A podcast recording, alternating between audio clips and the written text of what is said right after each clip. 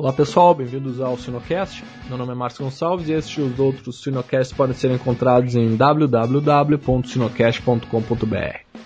O Sinocast é possível graças ao patrocínio da AgroSérie Speak, genética de suínos, da Altec e da Zoetis. A divisão de saúde animal da Pfizer passou a se chamar Zoetis. E aos parceiros Sinocultura Industrial e ao Sinotec. Essas empresas apoiam a educação continuada na suinicultura brasileira. Estamos muito felizes por termos atingido 2 mil usuários no Facebook e agradecemos a audiência e o feedback de todos. O nosso bate-papo de hoje abordará o tema controle de qualidade em fábricas de rações. Nosso convidado é o médico veterinário Fábio Carvalho de Gouveia, formado pela Universidade Federal do Paraná em 2002. Fábio é mestre em ciências veterinárias, com foco em microbiologia e, e físico e química, pela UDESC em 2008. Trilhou, trilhou carreira como gerente corporativo de laboratórios e de sanidade na empresa Tyson do Brasil e gerente corporativo do controle de qualidade para fábricas de rações no grupo Cherkizovo da Rússia.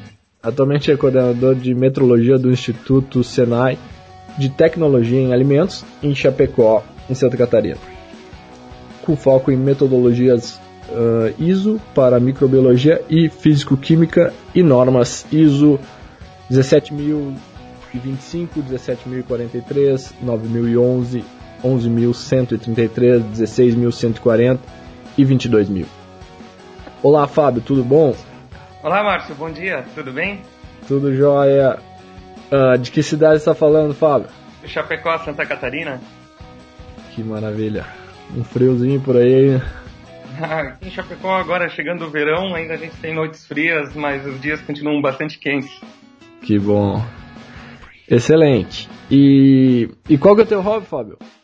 Ah, meu hobby é literatura, Márcio. Eu sou uma pessoa que gosta bastante de, de poesia e no final de semana, quando tenho tempo, procuro algumas livrarias e acabo sentando, às vezes, até na biblioteca municipal, buscar é, literatura bastante antiga, coisas que foram escritas não muito populares e descobrir diferentes autores. Acaba sendo bastante interessante e relaxante. Que legal. Conseguiu praticar um pouco de literatura lá na Rússia ou não? Olha, o meu desafio lá era conseguir fazer a leitura ainda, né? das normas técnicas. Mas a literatura brasileira foi comigo para lá. Ah, que beleza. Tá ótimo. Vamos falar de sinocultura.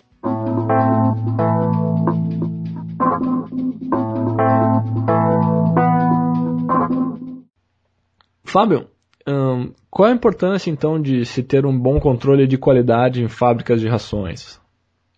Então, Márcio, a, o controle de qualidade ele é importante. É, não só a gente tem que abstrair aquele conceito da qualidade somente do produto final. A, a qualidade hoje nós precisamos ter uma visão mais aberta que ela envolve também a gestão do processo e a gestão de custos. Então, é, quando nós falamos em qualidade, o primeiro ponto é entender que o produto deve estar dentro dos limites de especificação, mas também que existe um processo por trás que é padronizado, que é gerenciado, e para a gente gerenciar se precisa conhecer os números, os dados de produção, as possíveis falhas. E para nós conseguirmos gerar um processo de qualidade dentro de uma fábrica de ração, nós temos disponíveis algumas alternativas. Uh, essas alternativas são normas que são internacionalmente reconhecidas e a nível de Brasil é importante também lembrar que o Ministério da Agricultura possui também a sua própria norma regulamentadora. Então, vamos começar pelo básico, né? pensando em boas práticas de fabricação. Quando a gente fala em boas práticas de fabricação aplicada à fábrica de rações, nós dispomos, é, dentro do Brasil, da Instrução Normativa número 4 de 2007 do Ministério da Agricultura, que prevê, ela é uma tradução né, dos requisitos das boas práticas de fabricação do GMP, com diretrizes mais amplas, claro, né, o Ministério ele procura uh, uma visão geral que envolve a qualidade do produto final, a descrição das instruções de trabalho, do sistema de padronização de documentos e de uma forma a nós termos uma melhor uniformidade né, de critérios dentro das fábricas. As normas, elas também elas saem desse conceito né, de somente a, a instrução normativa e nós vamos para um ambiente internacional, que são metodologias ISO ou outras é, normas regulamentadoras e certificações que garantem uma mesma linguagem né, entre as diferentes indústrias. Então, existe a certificação GMP Plus, que envolve as boas práticas de fabricação associada à avaliação do APPCC. Então, ela pega toda a padronização dos conceitos de higiene, né, de padronização de processo e aplica também né, a definição dos riscos químicos, físicos, biológicos. E se nós pegarmos a GMP Plus, nós podemos ainda traduzir também uma certificação europeia, que também pode ser aplicada em qualquer fábrica de ração, que é a, a normatização do FAMIQL, que também tem essa diretriz mais focada no processo de produção. Além disso, existe a ISO 22000, que são diretrizes gerais, uma padronização para um ambiente maior. Ela, ela envolve também maiores focos né, nos requisitos gerenciais e de controle de processo, na parte mais administrativa. E também ela pode ser aplicada à fábrica de rações, porque a ISO 22000 ela é focada como um sistema de gestão em diferentes ambientes, né, que vão da produção de carnes, produção de qualquer tipo de alimento, até mesmo a produção de ração. E um outro ponto importante é, quando nós falamos em qualidade, nós falamos em gerenciamento de custos e desses pontos críticos para que nós entendamos que a qualidade né, é um, um sistema amplo e ele precisa né, ter um apoio geral dentro da instituição ao qual ele foi implantado, que envolve diferentes áreas. Ele não fica na responsabilidade né, somente do gerente da fábrica de rações ou do gerente de qualidade, mas envolve áreas anexas, a disponibilização né, de recursos, uma estratégia com a diretoria da indústria que vão permitir com que aquele sistema de gestão ele seja implantado e também é, seja é, mantido ao longo do tempo. Então, ah, nessas certificações, né, ah, nós observamos também alguns pontos que envolvem ah, não só o processo produtivo, mas também as áreas anexas envolvendo laboratórios. Algumas empresas, algumas fábricas de ração têm laboratórios próprios ou podem terceirizar. E isso gera uma quantidade bastante grande de dados, né, que o sistema de qualidade deve utilizar né, para o gerenciamento, para definir direções da melhor forma de trabalho né, e do melhor investimento dos recursos possíveis. Excelente, Fábio. Uh, agora, em relação ao controle de qualidade da, das fábricas, qual é a estratégia que o pessoal pode implementar e quais são os setores da fábrica que devem receber essa intervenção? Ah, ok, Márcio, veja, quando ah, nós falamos nessas certificações, ah, primeiramente a gente pensa na segurança para os clientes, né? Então, quando se fala de uma, de uma fábrica de ração que tem um sistema de qualidade, o cliente entende que é um produto que está dentro da especificação e que é seguro para uso. Uh, então, uh, como que a gente pode trans, é, transcrever né, essa informação de um produto seguro para um sistema de gestão.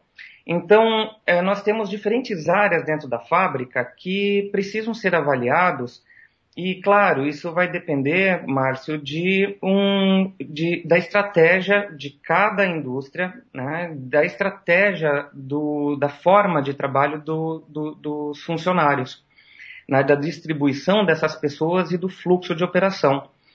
Então, um ponto bastante importante, né, que geralmente funciona para várias fábricas, é dividir os, uh, um foco no recebimento e na estocagem das matérias-primas, um foco no processo de produção, ou seja, dentro da fábrica, a avaliação é, da, da, dos equipamentos e do próprio processo produtivo, e também o processo de expedição, porque ali se conclui né, a qualidade do produto, que muitas vezes, é, se não tiver uma atenção adequada, a gente pode comprometer todo o sistema de trabalho anterior se nós não tivermos um adequado controle do processo de transporte, né, de expedição e transporte desses produtos.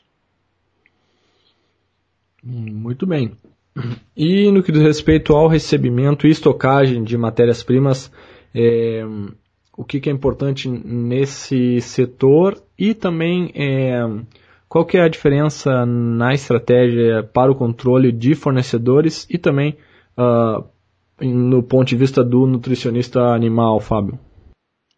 É, Márcio, esse é um ponto bastante importante, porque a maior pergunta, quando se fala em estratégia do controle de qualidade, se pensa em custo. Né? Então, qual é a relação custo-benefício de a gente fazer uma monitoria?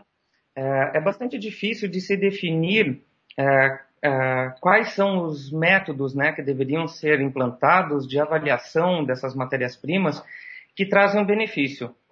Então, de uma maneira ideal, seria interessante se trabalhar todos os produtos, mas às vezes isso encarece demais o custo. Então, ah, alguns pontos críticos né, devem ser avaliados. Vamos pegar e dividir né, grãos, farinhas de origem animal, óleos, alguma, alguns subprodutos de resíduos industriais e outros produtos né, que são utilizados na formulação. Então, quando a gente fala em grãos, a gente fala num orçamento aí bastante grande, né, dentro das fábricas de ração. A gente trabalha aqui no Brasil, né, com grandes volumes, né, de milho. Eventualmente, algumas empresas trabalham com grãos alternativos também na formulação. E a primeira pergunta que se faz que a gente deve pensar é, é como a fazer a avaliação e com que frequência. Algumas fábricas de ração pequenas recebem aí 10, 15 caminhões por dia fábricas maiores podem chegar a números bastante grandes de cargas diárias, né? Ou mensais ainda, né? Eu já vi algumas fábricas que recebem mais de mil é, caminhões por mês. Sim. É, então, no, no momento em que nós definimos fazer a colheita das amostras, é, pode se existir um processo bastante padronizado da avaliação dessas amostras, mas se a colheita não for né, bastante homogênea, nós podemos comprometer o resultado é, e, consequentemente, a segurança né, do laboratório. Então, um ponto bastante importante é conseguir padronizar com a equipe que vai fazer a colheita um cheque de qualidade, verificar como que está sendo feito, fazer auditorias permanentes né, da equipe de colheita de amostras para conseguir a melhor homogeneidade possível tudo começa na amostra e no final nós vamos dizer que um produto ou uma carga de caminhão né, está aprovado ou não, às vezes com 100 gramas, 50 gramas de amostra, 25 gramas, e consequentemente né, é bastante importante nós conseguimos fazer a redução de várias toneladas para uma amostra representativa. Então, uh, no, no, nos grãos, uh, um ponto importante é a classificação, e eu vou tomar como exemplo o milho, que é um dos produtos bastante utilizados, né, um dos carros-chefe aqui na produção de rações no Brasil.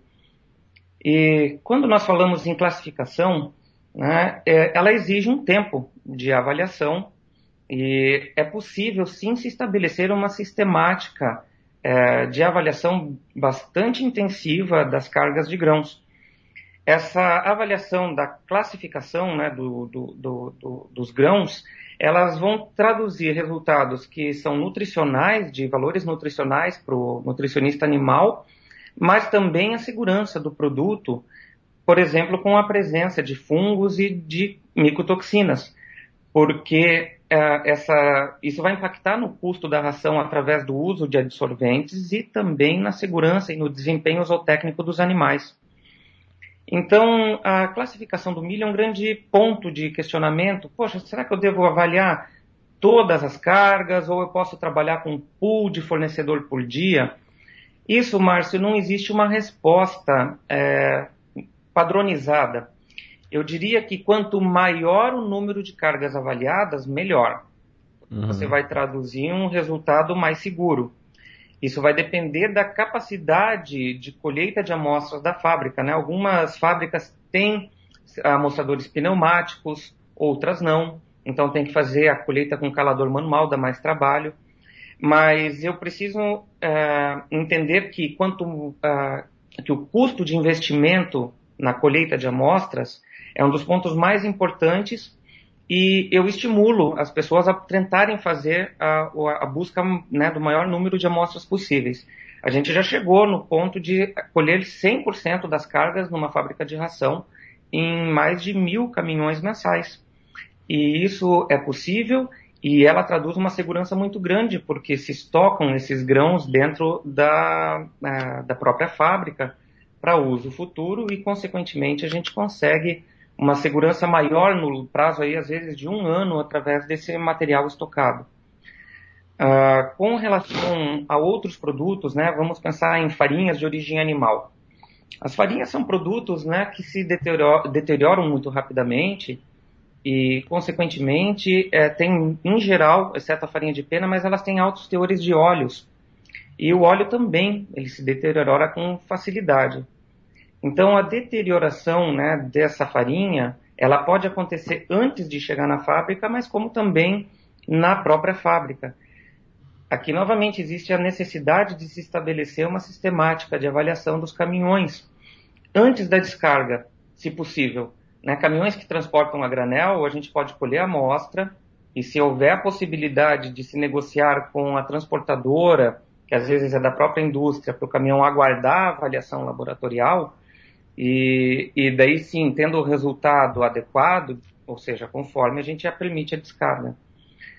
E, eventualmente, é, farinhas que são transportadas em bags, né, elas podem ser uhum. recebidas, descarregadas, mas se pode estabelecer no contrato de compra desses produtos a renegociação, que se estiver fora desses limites, a gente tem a real possibilidade de devolução é, desse produto, até porque é um produto que nem sempre né, a gente consegue, dependendo da qualidade dessa farinha, utilizar realmente na, na nutrição animal, né, porque na formulação dessas rações, porque ela vai impactar realmente no desempenho zootécnico a campo.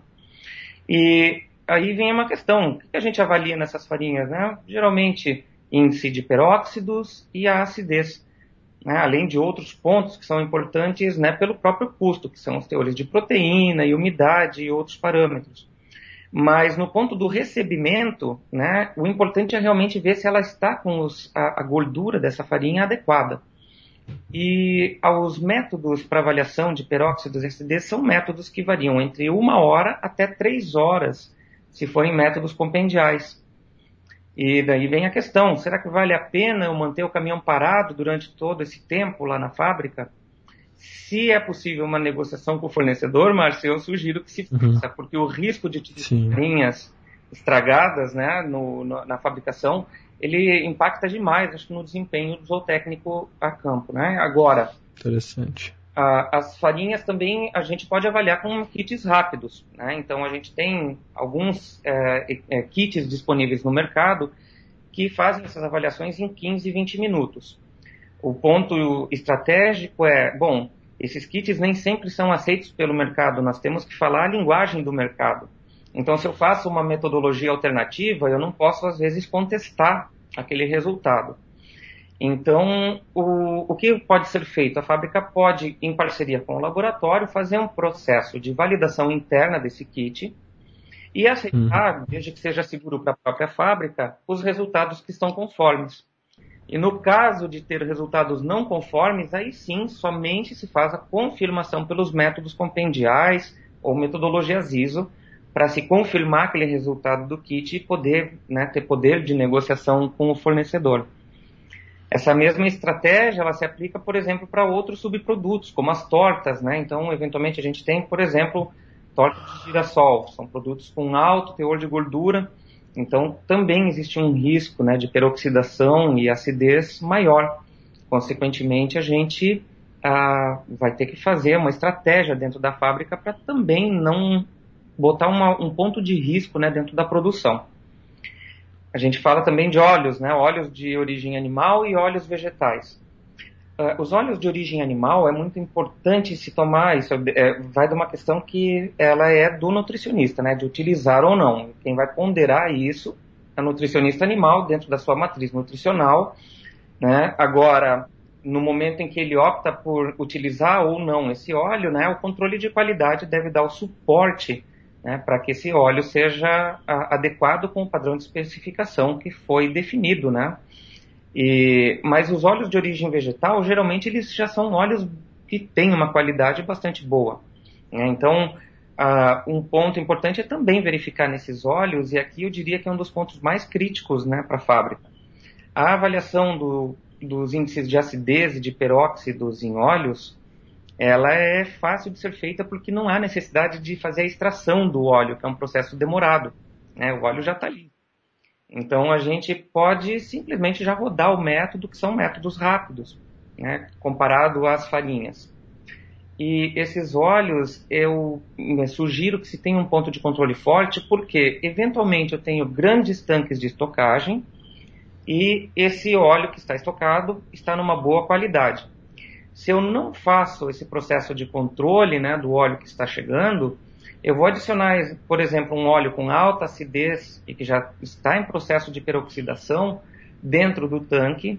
E o processo de peroxidação ele ocorre em cadeia, Márcio. Então, a, a gente vai começar a estimular a deterioração de todo o óleo estocado. E eventualmente a gente pode perder todo o estoque que está lá ou danificar esse óleo.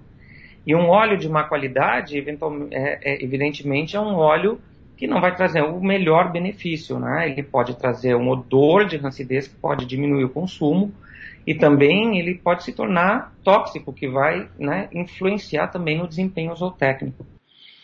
É, um ponto importante dos óleos é fazer sempre uma negociação com os fornecedores, né, dependendo do período de estocagem, né, para adição né, de antioxidantes. Esse é um ponto que também não é um padrão. Ele deve ser avaliado com a questão de tempo de estocagem, com a avaliação de risco. E nesses produtos todos, Márcio, né, quando a gente fala em, em, em recebimento né, desses produtos, a gente tem que pensar também no nosso dever de casa, que é o estoque. Então não adianta eu receber um produto com uma boa qualidade, fazer um cheque de qualidade e guardar, por exemplo, um óleo né, num tanque que possua uma borra no fundo. Né, porque da mesma forma ele vai desencadear um processo de peroxidação, né, de deterioração desse óleo, consequentemente eu vou perder aquele óleo de boa qualidade. Então a fábrica ela precisa, num sistema de qualidade, também ver muitos pontos internos, não só exigir do fornecedor, mas também é garantir que os silos estão adequadamente limpos, fazer ter uma sistemática de avaliação dos silos, né, para verificar pontos de infiltração, áreas com rachaduras, parafusos que eventualmente, né, são áreas de entrada de água e fábrica de ração e água não combinam, né? Então a gente tem um cuidado muito grande aí. E lembrar que, dependendo né, do tamanho do armazém da fábrica, às vezes esses grãos vão ficar estocados por até um ano. Então, o, quanto maior o controle que nós tenhamos nesse período, é, melhor vai ser a estabilidade do produto final. E um outro ponto importante, a gente está falando de físico-química, mas é importante a gente também definir uma estratégia para a área de microbiologia, né? Então, uh, o questionamento maior que se faz, será que uh, eu devo, quais são os patógenos, né, que a gente deve buscar e quais são os limites? Né? Então, um ponto importante. Hoje o principal ponto né, de discussão sempre é salmonela. Já se discute muito também a presença de listéria. E quando a gente fala em grãos, Márcio, eu acho muito complicado nós fazermos uma avaliação sistemática de salmonela e listéria em grãos. Eu acho que ela traz, na relação custo-benefício, um, um, uma dificuldade né, de monitoria, porque exige um período de incubação, um, um período para ter o resultado em mãos que é muito grande. Então, não dificilmente numa fábrica de ração eu vou segmentar essa carga até o momento que eu tenho o resultado analítico. Então a gente tem que receber e tem que descarregar. Mas o importante, né, no recebimento, é a gente fazer uma avaliação sistemática para farinhas de origem animal, porque aí sim existe um risco maior de, de contaminação. né? Porque é um produto que já vem, né, com salmonela uh, intrínseco no sistema de produção, né? Então, a, a estratégia para essas farinhas, o importante é a gente desenvolver o fornecedor. Então, a gente tem que sair da fábrica e ir até o fornecedor, porque a, a gente tem que estabelecer esses limites, né? Fica sempre sim uma discussão ah, a minha farinha aqui na minha fábrica no recebimento deu positiva, mas no, na, na, saída lá do fornecedor a análise foi feita, né? Ela deu negativa, foi feita num laboratório adequado, um laboratório reconhecido, né? E às vezes esse processo pode acontecer em diferentes etapas. Então esse alinhamento com os fornecedores é muito importante, né? não só nos quesitos né, de salmonela, mas em outros quesitos também de físico-químicos fica né, a, a, no, nos pontos de microbiologia, Marcio, ainda tem mais um, um, um, ponto importante que seriam as contagens microbiológicas. Né? A gente vê algumas vertentes né, dentro da área de produção que sugerem a gente fazer a quantificação de grãos. Né, quantificação de grãos, não, desculpe, a quantificação de micro-organismos em grãos que são indicadores, por exemplo, micro-organismos mesófilos e também os coliformes é, eu acho que é mais importante a gente lembrar que no processo de produção, né, nós temos um, um, etapas na frente que são processos térmicos e que vão né, diminuir a, o risco de contaminação. E ele também, ao meu ponto de vista, ele não se viabiliza, porque fazer poucas amostras não representativas, ela pode não ser aplicável.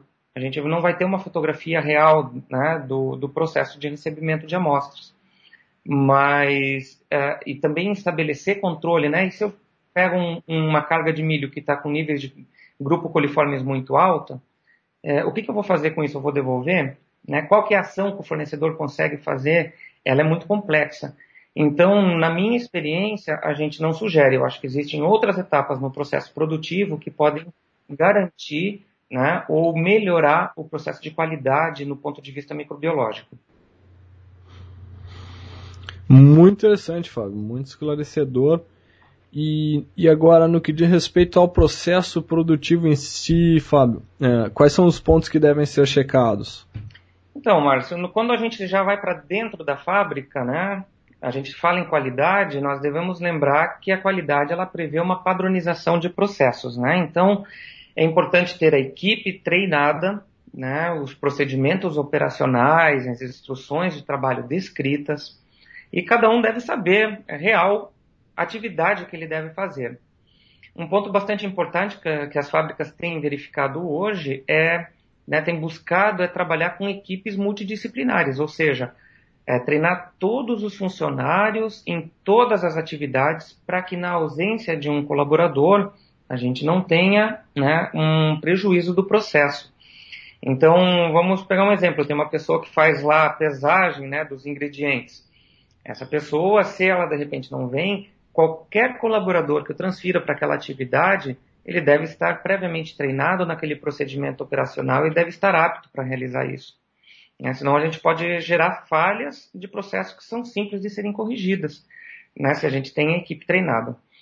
E esses pontos, né, quando a equipe já está treinada, já se tem uma padronização de processo, é importante primeiro a gente verificar a qualidade do pellet. Né? Então, de acordo com a estratégia nutricional, o nutricionista vai definir né, qual é, é, qual o, o, padrão de qualidade de pellet, de dureza desse pellet, o percentual de finos né, que a gente vai permitir que chegue lá na granja, e isso associado também às teorias de umidade e proteína. Né? Então, esses pontos da ração são pontos bastante importantes. A qualidade do pellet, é, existem métodos laboratoriais bastante simples de serem feitos, né, que envolvem processos de peneira né, e de pesagem dessas diferentes frações que vão gerar né, um, um, um, percentual né, de, de pellets íntegros. E a gente deve pensar que na fábrica né, nós devemos atingir o maior número possível de pellets para que quando chegue lá na granja a gente tenha ainda uma grande quantidade de pellets. Então, o pellet ele vai ser transportado num caminhão, vai ter um atrito na carga e também ele vai passar por uma rosca, né, ou um sistema né, de descarregar lá na granja que acaba quebrando o pellet, também chacoalhando. Então, alguns deles poderiam se desfazer.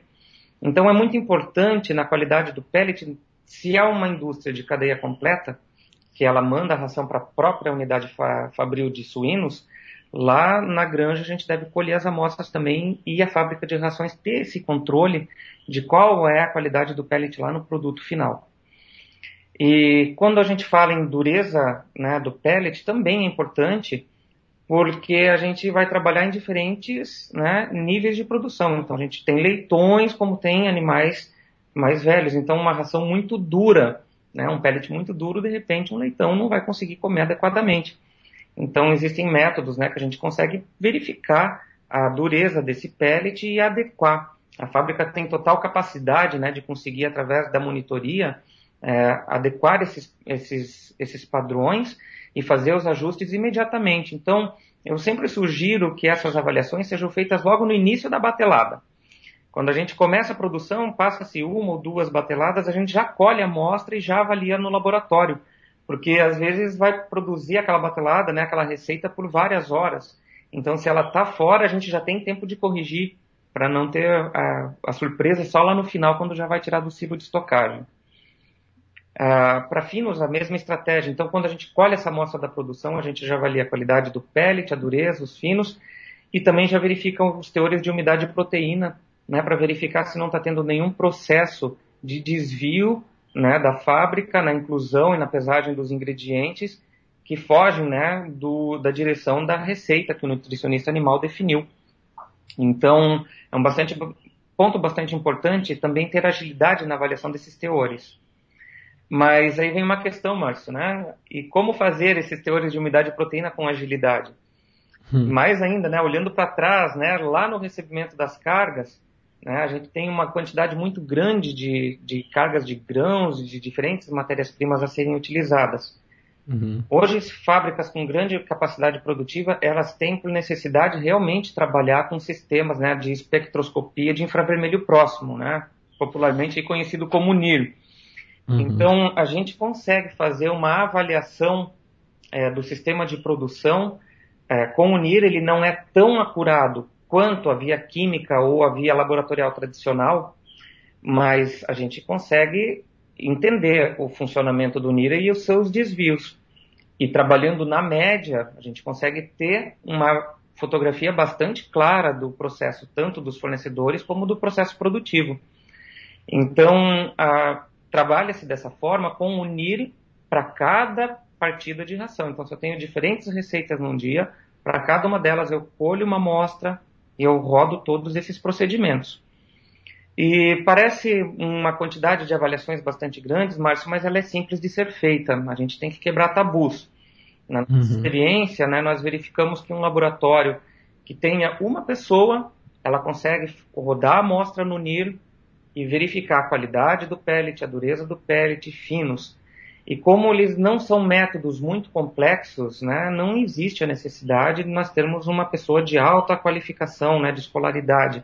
A gente pode trabalhar com um nível técnico, né, que consequentemente vai dar uma relação custo-benefício na fábrica bastante interessante. Ele tem a capacidade de fazer esses métodos com bastante segurança e, e, e consequentemente, vai traduzir para a empresa um investimento que se paga, né? Uh, um ponto importante também no cheque né, do processo produtivo é a limpeza da linha, né? Então, a gente tem que verificar. Quando se fala né, em, em ração de suínos, nem sempre uma fábrica produz somente rações de suínos. Às vezes elas produzem ração de frango também, né? E alguns produtos que são presentes na ração do frango podem ser né, indesejados né, na ração de suíno. Então tem que se ter um controle bastante grande. Ou mais ainda, né, uma ração, uma fábrica só de suínos, ela também tem rações que possuem ingredientes né, ou promotores de crescimento que são indesejados em algumas formulações. E a limpeza da linha, ela é um procedimento que a própria qualidade, né, o sistema de qualidade, a equipe de qualidade deve adaptar para a realidade de cada fábrica. Então, a melhor forma é a gente estabelecer, por exemplo, um flushing, né? Qual, qual o ingrediente? Muitas fábricas utilizam o próprio milho, né? Milho moído. Pode ser utilizado outro tipo de produto. A gente tem que conseguir ter uma quantidade, né? Depende do tamanho do misturador, mas uma quantidade que seja efetiva. Não pode botar muito pouco, porque senão não vai ter capacidade de limpar a tubulação e o próprio misturador. Mas também não pode botar muito, né? Porque se eu estou fazendo a limpeza com isso, né, depois eu vou ter que lembrar que eu vou ter aquele produto que tem resíduos e que eu vou ter que incluir né, numa outra formulação. E, consequentemente, ah, nem todas as fábricas têm um sistema que, do final, eu possa retornar para os silos de processo. Então, às vezes, isso acontece manualmente. Às vezes, a gente trabalha, aí, dependendo da, da fábrica, das condições, aí, com 300, 300 quilos. Às vezes é suficiente, às vezes não. Agora, para saber se ele realmente é efetivo, né, há real necessidade de verificar qual é o químico que eu quero buscar e se fazer testes, né, Márcia? Então, eu vou adaptar para a realidade da fábrica. Se eu tenho lá um antibiótico específico, eu vou quantificar por diversas vezes aquele antibiótico na, no produto final, né, após o flushing, e na primeira batida de ração produzida logo em seguida, para verificar a presença de resíduos. No momento que eu faço essa validação interna, eu tenho um processo bastante seguro. Né? Então, ela, no momento em que ela foi definida, ela não gera a necessidade de acompanhamentos muito frequentes. Eu posso fazer essa avaliação eventual, né? Isso vai depender aí do risco de cada fábrica, do número de receitas, do número de químicos, mas ah, é, ela é um processo bastante estável, então dificilmente eu vou precisar uma avaliação mensal. Às vezes a gente trabalha aí com essa, esse cheque a cada seis meses, né? então isso vai depender do risco de cada fábrica. A gente ainda tem que lembrar né, que se estamos produzindo ração, quando a gente fala em ração, a gente tem que pensar que uma boa ração ela vem de uma boa matéria-prima e de uma boa mistura. Então a gente tem que fazer realmente o cheque né, da qualidade do misturador. E como fazer isso? Hoje a gente tem né, metodologias como o Tracer disponível no mercado, que é um método bastante seguro, mas ele é um método bastante trabalhoso também. Né, porque a gente tem que adicionar lá né, as partículas de limalha de ferro e depois extrair isso no laboratório, ela não é muito prática é, né, não é um, uma, uma, uma, metodologia de fácil aplicação em qualquer estrutura laboratorial. Então, uma das alternativas né, para monitoria permanente é a gente fazer a dosagem de teores de cloretos. Ela é uma alternativa que, geralmente, o método de cloretos, né, os laboratórios têm capacidade de implantar dentro da estrutura da própria fábrica, porque precisa de poucos equipamentos, ele é um método relativamente barato, mas ele é um método que exige uma alta padronização. E como o teor de cloretos né, na, na ração ele é pequeno, então pequenos desvios eles vão refletir num alto coeficiente de variação. Então é muito importante no momento em que a gente define se é, utilizar o método de cloretos como um, um, indicador de qualidade de mistura, a gente é, padronizar muito bem dentro do laboratório e trabalhar com, o menor, com a menor variação possível no resultado, né, para que a gente tenha realmente um resultado seguro. E a gente tem visto aí que na, quando a gente aplica o método de cloretos, coeficiente de variação em torno de 10% ele é aceitável. A gente tem que se preocupar com índices maiores. Claro, isso vai depender da estratégia de cada fábrica de ração e da qualidade de cada equipamento. Então, esse é, acho que, do processo de produção são pontos mais importantes que, que deveriam ser realmente abordados né, e discutidos com a equipe no momento de se estabelecer um sistema de qualidade. Muito bem, Fábio. E, e agora indo mais para a parte da expedição. Então, o que, que deve ser monitorado nesse setor? Márcio, quando a gente né, comentou no começo da nossa conversa hoje, né, a gente verificou que é importante a gente ter uma matéria-prima adequada, ter um processo de produção bastante padronizado, onde eu vou garantir o produto. E no momento que eu vou colocar esse produto na granja ou à venda, se é uma fábrica de rações que vende o produto no mercado, a gente tem que pensar que o processo de transporte ele vai botar todo esse sistema de qualidade em risco se ele não for monitorado, né? Então, a gente fala dos pontos de vista microbiológicos, né? Ah, presença de salmonela. Se eu conseguir controlar a salmonela através de um processo térmico, a peletização, através do controle das matérias-primas, né, de todos os pontos de risco, através das pragas dentro da própria fábrica de ração, tem um produto adequado, mas eu coloco num caminhão que não tem um controle, eu posso contaminar já logo no caminhão. Né? E, então, quando a gente fala em caminhão, a gente deve pensar que a qualidade ela não é só a qualidade do produto, ela é qualidade também de custo.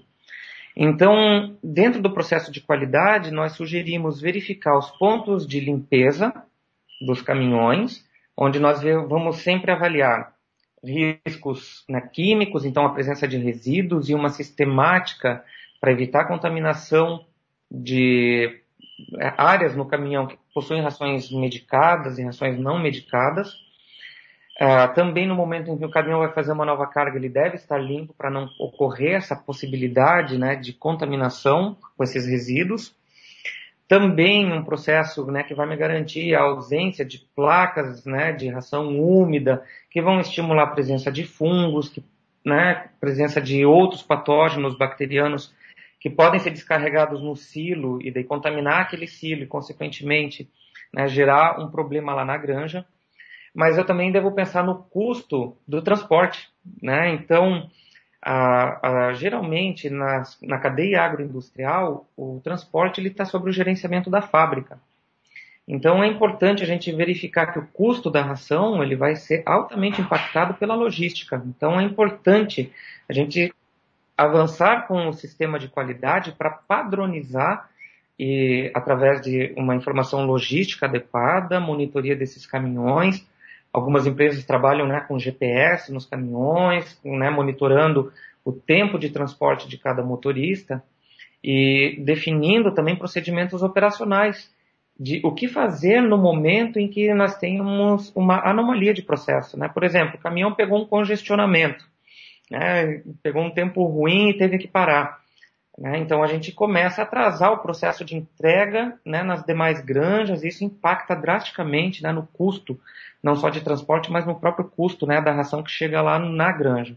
Então é importante a gente ter né, esse controle num ponto de vista gerencial também, né, muito mais do que verificar a qualidade como somente a qualidade da ração em si. Ok, Márcio? Excelente. E Fábio, para finalizar, então, qual que é a sua mensagem final para os nossos ouvintes sobre o controle de qualidade em fábricas de rações?